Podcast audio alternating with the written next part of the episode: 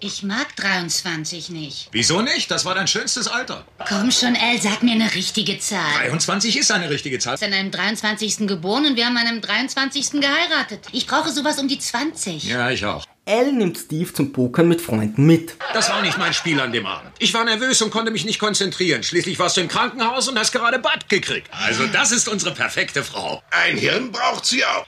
Das ist unser perfekter Mann. Oh, warte, was ist mit dem Gehirn? Wozu? Es ist ein Mann. Steve glaubt, das System durchschaut zu haben Ah, du stinkst ja ab. und verliert sein gesamtes Geld an Elle.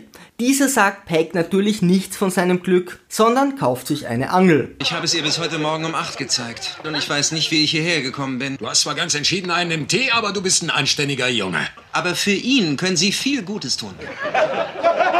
Als Steve ihn dann verrät, verspricht Peg ihm sein Geld zurückzuholen. Lass dir Daddys Essen schmecken. Doch Elle war clever genug, auch für sie eine Kleinigkeit zu kaufen und schon hat sie ihr Versprechen vergessen. Nun muss Steve Marcy alles beichten und es ihr zeigen. Marcy, du siehst unglaublich hübsch aus.